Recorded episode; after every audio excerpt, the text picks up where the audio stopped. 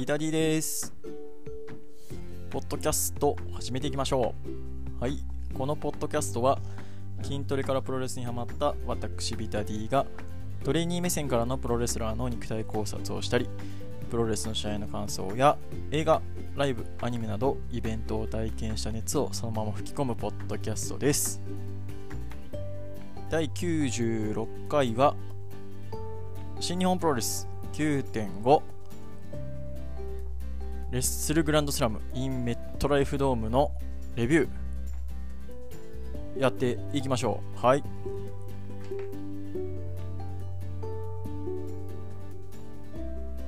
現在ですね、えー、9月6日の12時今ちょうどね12時の時報があの鳴ってるところなんですけれど。昨日の、えー、10時半ぐらいにワクチン1回目を打ってきまして、まあ、モデルナなんですけど、まあ、ワクチンの次の日はおとなしくしようということで、えー、お休みをいただいております。はい。まあ、って言ってもね、えー、あの体の不調とか何もなくて単純に肩が痛いくらいなのであの特に全然問題ないんですけど、うん、まあ寝ててもね暇なんであの昨日見た新日のお話でもしようかなと思っておりますはい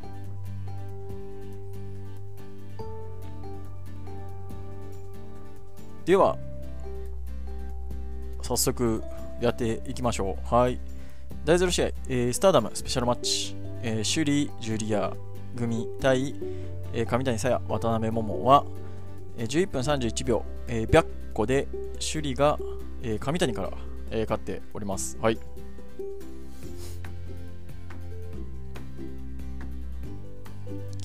えー、その前の日のね、9.4の、えー、スターダムのスペシャルマッチも、あのみんなのね、魅力が非常に伝えられた試合だと思うんですけれどこの日の方がまあ、良かったかなと、うん。まあ、もちろんね、えー、上谷、えー、桃組っていうのを、えー、固定して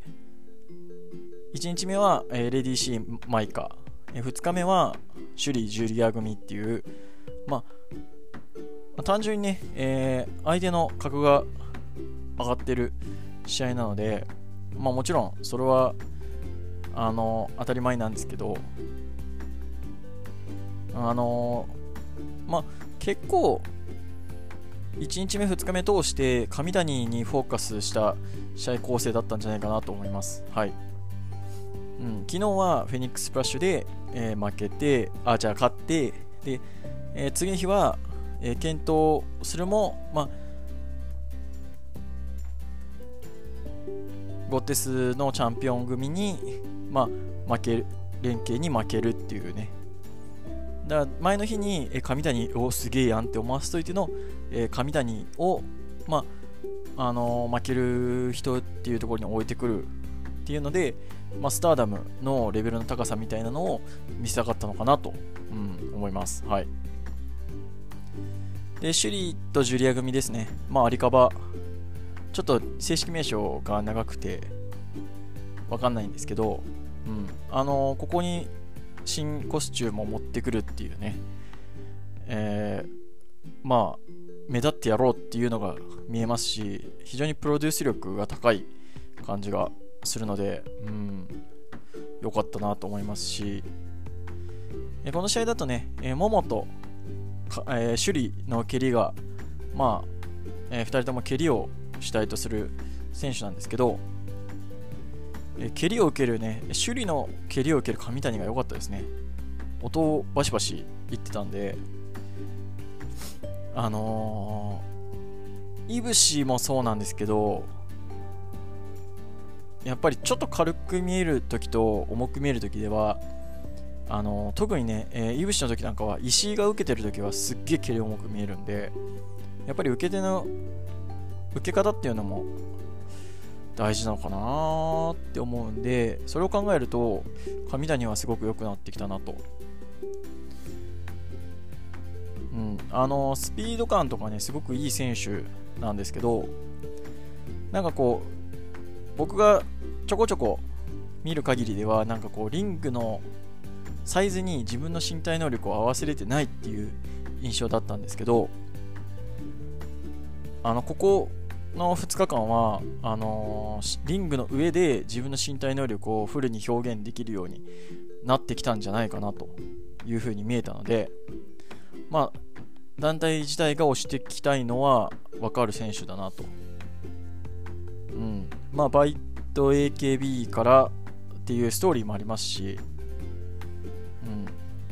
ね、見た目綺麗でもこういう挫折があったんだよっていうのは、まあまあ、あの、上げていくにはすごくやりやすい選手なのかなと。ただ逆に、ももがね、もうちょっと目立てるようになってくるともっと面白いんじゃないかなと思います。はい。えここから本戦ですね。えー、第1試合、スペシャルタックマッチ、石井智弘、岡田和親対、えグレート・オーカーン、ジェフコブは10分45秒、エリミネーターからの、えー、体固めで、えー、オーカーンが石井から、えー、勝っております。はい。前日の、えー、コブ岡田の、えー、スペシャルシングルマッチからの流れを組んだタッグマッチですね。この試合はそうですね、僕としては、えー、コブの場外でのフロントステップレックスとかね、すごい、あの、ああ、見てもん見してくれるなっていう感じですね。で、まあ、石井とね、オーカーンの組み合わせ、組み合わせってあんま見たことない気がするんですけど、まあ、やっぱ、お互いね、多分、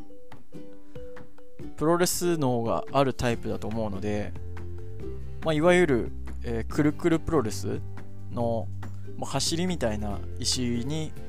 王冠もついていける感じがしたので噛み合わせすげえいいなと思いました。はい。ここで、まあ、石にから、えー、王冠が取るっていうのは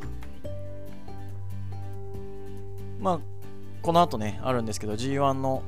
えー、選手出場王冠が初出場っていうことでまあ、えー、石をからピンを取ることによってまあ、王冠を上げていくのかなと思ったらやっぱりそうでしたね。うん、まあ石に関してはね、えー、ここで、えー、フォール取らピン取られたからといって落ちる選手じゃないですし、うん、えこれで石優勝できんみたいなっていう選手ではないので、うん、まあまあ使い方としてはこういう使い方なんだろうなと。はい思いました。第2試合。IWGP ジュニアタック選手権試合、えー、チャレンジャーチーム。金丸義信エレ・デスペラード対チャンピオンチームエルファンタズモ石森泰治は、えー、20分28秒ピンチェロコからの、えー、体固めでデスペが、えー、ファンタズモから取って、えー、新チャンピオンとなると。いうことで、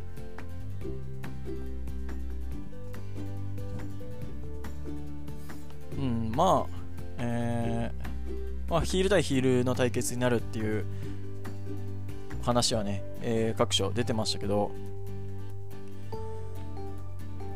まあ、デスペがこう、いたぶられる展開っていうのがあって、それを助けに来た金丸も、えー、コーナーで、えー、貼り付けにされて股間をやられるみたいなね、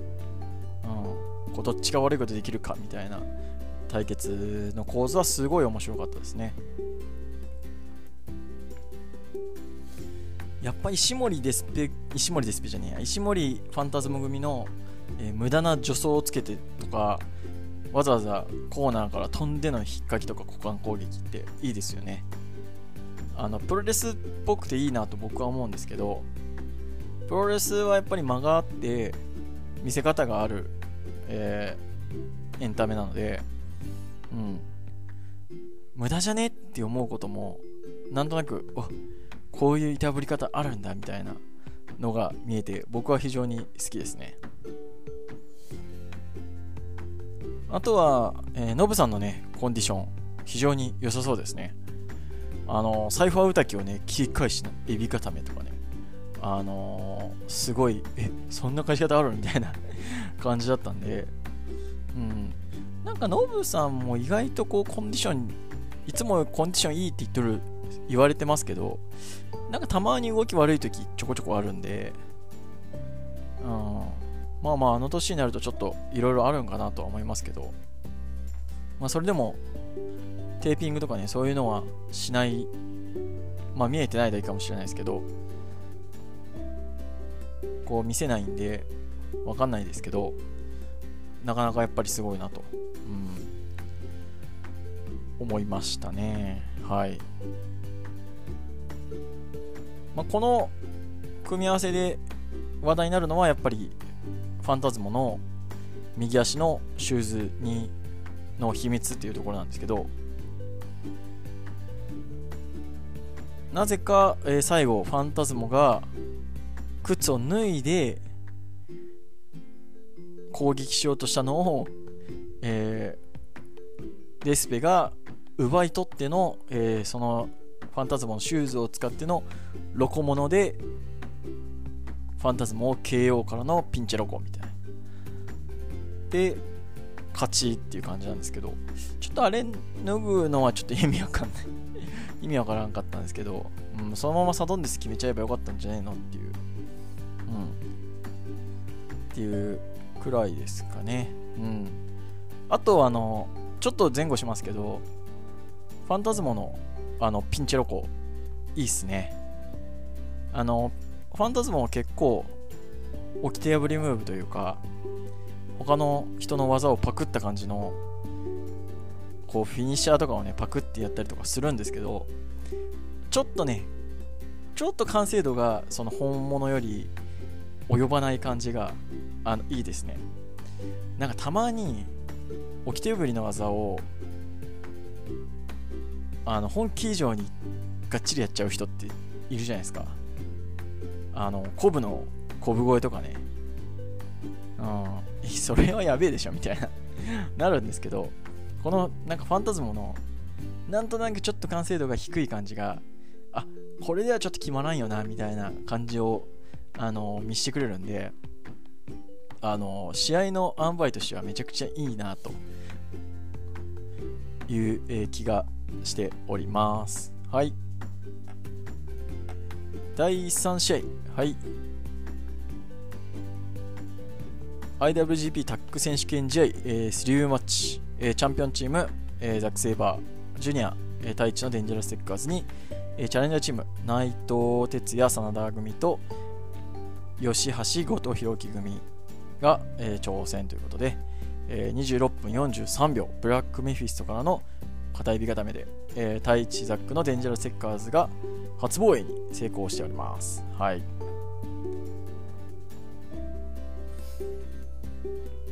内藤は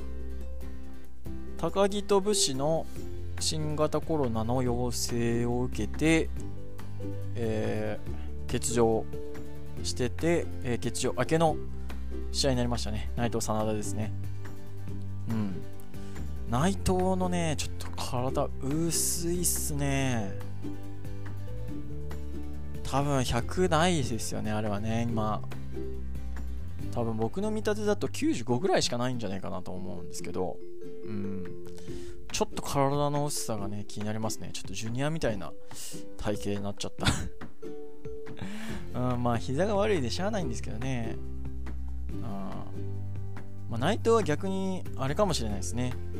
じっとしとれっていうと、あんまり食べないタイプかもしれないですね。あのー、まあ、ちょっと内藤のね、あの、家庭事情はちょっとわかんないですけど、いるじゃないですか。家にこもってると、めっちゃ食べちゃう人と、飯作るのめんどくせえから、あの、全然食べないっていう人。多分内藤は後者なんじゃないかなと。ちょっと家族がなんかね、4股ソードやらなんやらありますけど、まあ、一人で住んでるんやったら、もしかしたら、あ作るのめんどくせえな、みたいな。うん、まあ、ちょっと買いに行くのもあれだし、まあでも、なんか出前とか頼むにしても、そんな頼んでも食えんしな、みたいな。感じになっちゃうタイプなんじゃないかなと思うんですけど、で、巡業とか出てるときは、まあ、外で食べるんで、まあまあ他の人とかもとね一緒に食べるとあ俺もこれぐらい食っとかんとなってなるじゃないかなと思うんですけどまあそう考えんとおかしいぐらいだいぶこう薄くなってたのでうんちょっとびっくりですね。う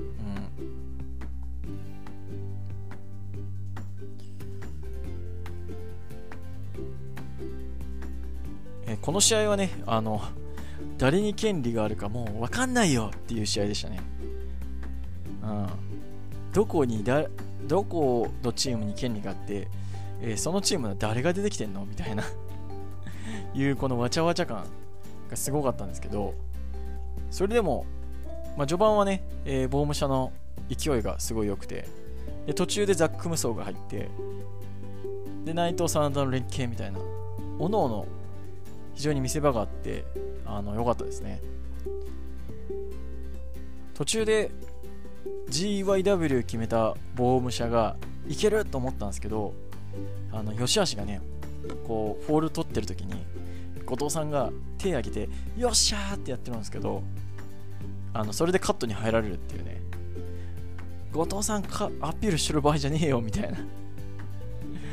ていう感じだったんですけどあとは吉橋のね、えー、終盤の真田との抑え込み合戦かな。の抑え込み方がすごい強かったので取ったろうっていうのが見えてあの僕めちゃくちゃ良かったと思います。はい。で最後は、えー、スカルエンドを吉橋に、え、真田が決めるんですけど最後にランニングボディプレスを、えー、使おうとした、えー、真田、えー、トップコーナー登るところに太一が足にタッチして試合権利を奪うそこからの、えー、デンジャラステッカーズの連携で、えー、 YOSHI-HASHI から、えー、フォールを取るということで最後のねデンジャラステッカーズの畳みかけ、えー、すごかったですね。やっぱりタッグのこのレベルがこんだけ、え、上がってきてるのはデンジャラステッカーズのおかげじゃないかなと、うん、思います。はい。まあ、この感じだと、まだまだデンジャラステッカーズが、えー、タックの中心としてやってってくれるんじゃないかなっていうのがあって、あの期待感非常に持てるタックチームなので、まあ、東京ドームもね、えー、発表されましたけど、そこの目玉の一つとして持ってこれるので、なんだったらね、えー、1.4、1.5のどっちかのメインとか持ってきてもいいんじゃないかなと思います。うん。まあ、デンジャラステッカーズがね、えタッグチャンピオンだと、内藤真田とかっていう、まあ、シングルで使いたいところでも、あのー、タックとして持ってきちゃうんで、うん、そこがすごく新日本としては助かるところなんじゃないかなと思います。はい。で、この試合の後ですね、G1 の出場選手が発表されました。はい。一応ときますか？はい。まあいっか。ちょっとここはやめときます。はい。あのー、まだ G1 の予想会はやりたいと思ってるんでそこでやりますけど。まあ僕がテンション上がったのはやっぱりジャムプロがテーマソングっていうところですね。ジャムプロはちょっと熱いっすよね。あのー、まあ知らない方はねえー、聞いて調べてほしいんですけど、まあ、ジャムプロジェクトっていうのは、えー、アニソンの、えー、大御所の方か方たち、まあ、どっちかというとロックテイスト寄りのアニソンの方たちが集まって、えー、グループをやってる、えー、まあ、バン、うん、グルアニソングループなんですけど、まあ、リーダーとしては、えー、ドラゴンボールのえー、主題歌の、えー、影山さんとか、あとは、えー、ワンピースの、えー、We Are の、えー、北谷さんとかね、マクロス、マクロスの福山さんとか、えっ、ー、と、あとは、遠藤さんはね、僕的にはアバレンジャーなんですけど、うん。アバレンジャーとかの遠藤さん。と、あと奥井さんですね。女性の方で、奥井さんっていう方がいらっしゃるんですけど、まあ、その人らがね、集まって、えー、やってる、えー、グループなんですけど、あのめちゃくちゃ熱いんで、あのー、ぜひ、あの、アルバムとかも聴いていただけると、ハマっていただけるんじゃないかなと思うし、アニソンとね、あのプロレスの噛み合わせって非常にいいと僕は思ってるんで、うん、いい曲多分作ってくれてると思いますよ、僕は。はい。2018年のマンウィズが主題歌やった時の、えー、G1 の PV がめっちゃくちゃ良かったんで、あんな感じの PV をジャンプロの曲でも作ってくれると、あのー、絶頂しちゃいましたね、僕は。はい。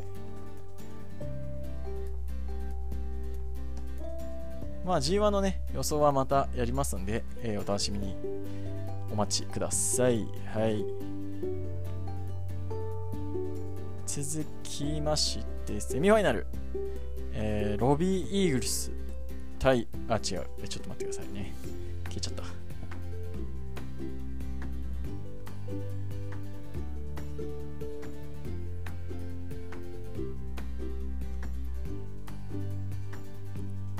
はい、えー、IWGP ジュニアヘビー級選手権試合、えー、第 90, 第90代チャンピオンロビー・イーグルス対チャレンジャー高橋宏夢は24分7秒ロンミラースペシャルでロビーが初防衛に成功しております。ロビーロビーロビーおいおいおいっつって。ロビー防衛しました。ありがとうございますっつって。はい。まあ、えー、試合としてはね最初からフルスロットルでしたね。まあ、ヒロムペースっちゃヒロムペースなのかもしれませんね。やっぱね、ロビーの技、おしゃれっすね。ああ中盤出たね、えー、膝への619からの、えー、スワンダイブドロップキックみたいなね。おしゃれっつって。あのー、クニさんがね、えー、派手な日高行くとって言ってましたけど、あのまさにそうですね。あのー、ノア見てる方とかね、えー、01昔から追いかけてる方はわかると思いますけど、まあ、日高のうまさに、こう、見た目も相まって派手さが加わったら、そら強いわっていうね。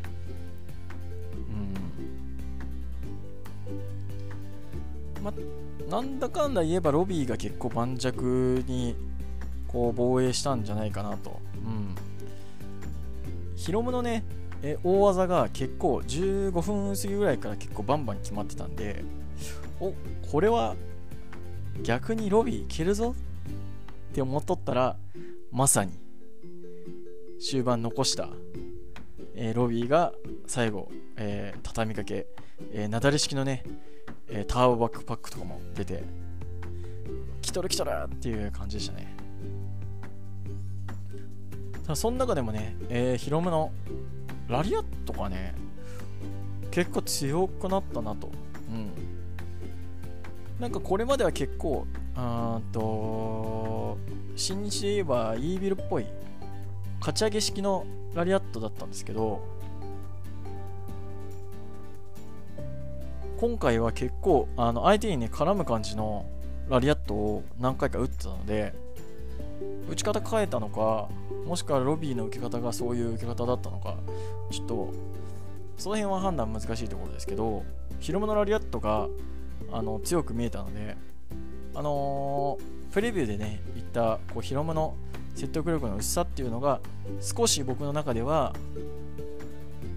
あのー、説得力薄いのが薄まって、あのー、良かったです。しかも最後にね、ロンミラー食らいながら、クソーって叫びながら、あのー、ギブアップするヒロム最高じゃないですか。いや、絵面持ってったっすよね。うん。やっぱ負けて、負け方まで見せるヒロムっていうのは、いやちょっとやっぱりこのジュニアの中では1個飛び抜けてる感じがして自己プロデュース力っていうのがうんやっぱ頭1個抜けてんなと思いました。試合後はデスデスペが出てきて G1 の選手発表されたけどジュニア忘れんといてくれよっつって。俺たちって言いましたからね。熱いっすね。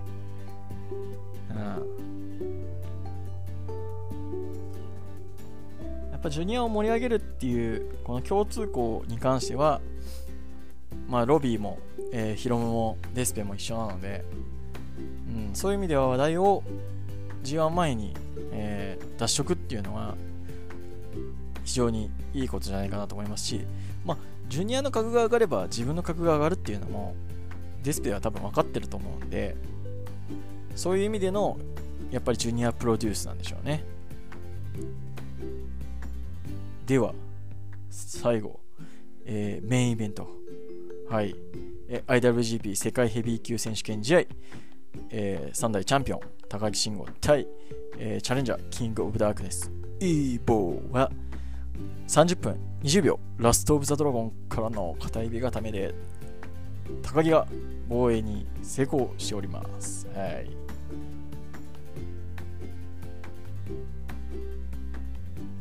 まず、イービルの入場から総出の、えー、ホットさんですね。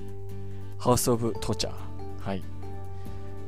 ショーもね、えー、いい感じに馴染んでますんで、よかったなと思いつつ、序盤からね、こう、総出のハウス・オブ・トーチャーの、えー、悪の連携みたいなのが非常にいいテンポで介入してくれてたので何ですかね。やっぱ東郷さんだけでやるからテンポが悪かったのか、えー、もしくはイービルと東郷さんのこう呼吸があんまり合ってなかったのか。そこに翔くんと裕次郎が入ることによってこう悪い連携のテンポも良くなったのかなと思います。はい。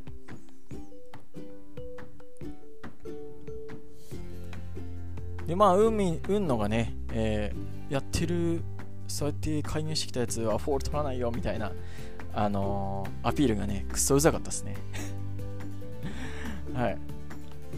あの途中でね田無がねあのレベリーの公正さが高木の突破口ですねって言ってたんですけどそれだともう味方いないんですけどみたいな。みたいなね、うん、そこはもう突っ込みどころしかなかったんですけど。あでもこの、えー、毎回ねイービルがアベリングアナを吹っ飛ばすんですけど、えー、アベリングアナがいつも座っているところをにイービルと東郷を座らせてで鉄柵越しに裕次郎と翔をぶつけて2人ともぶっ飛ばすっていうね。あの絵面すごい良かったです。うん。こう4人出てきた意味があったしあのー、1人で4人ぶっ飛ばすっていうのにこう何ら違和感がないこう見せ方だったのであそうやりゃ4人同時にぶっ飛ばせるやんみたいな。こう教えてくれるやり方だったので、うん、ああいう作り方は良かったですね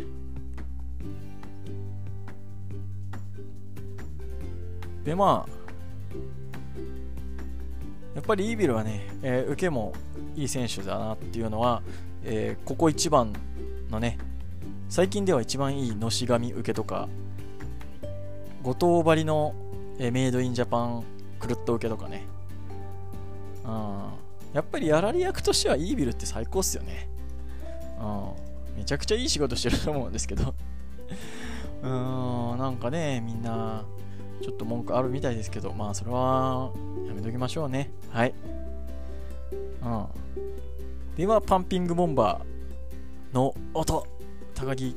すごいっすね。まあ、これもイービルのおかげかもしれないですけど。うん。で、まあ、またね、えー、一回、ハウスボトーチャー、バーン、あの、バーンじゃないや、えっ、と、退場させるんですけど、また入ってきたのを、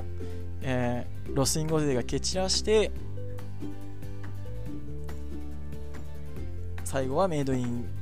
ジャパンじゃなくて、ラスト・オブ・ザ・ドラゴンでフィニッシュと。完全懲悪のこう作り方が高木はうまいなと思いました。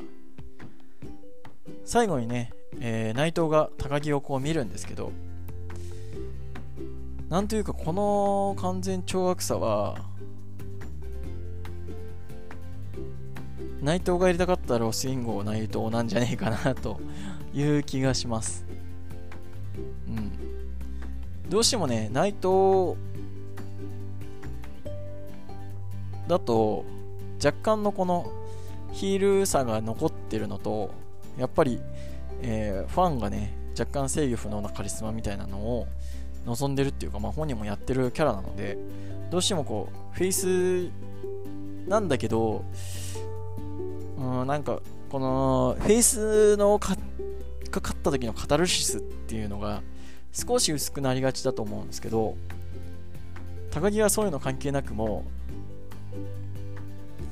あのベビーフェイスとしてのこのカタルシスっていうのを出せる選手だと思うんで、うん、だからまあ内藤はちょっと羨ましいんじゃないですかね高木のことが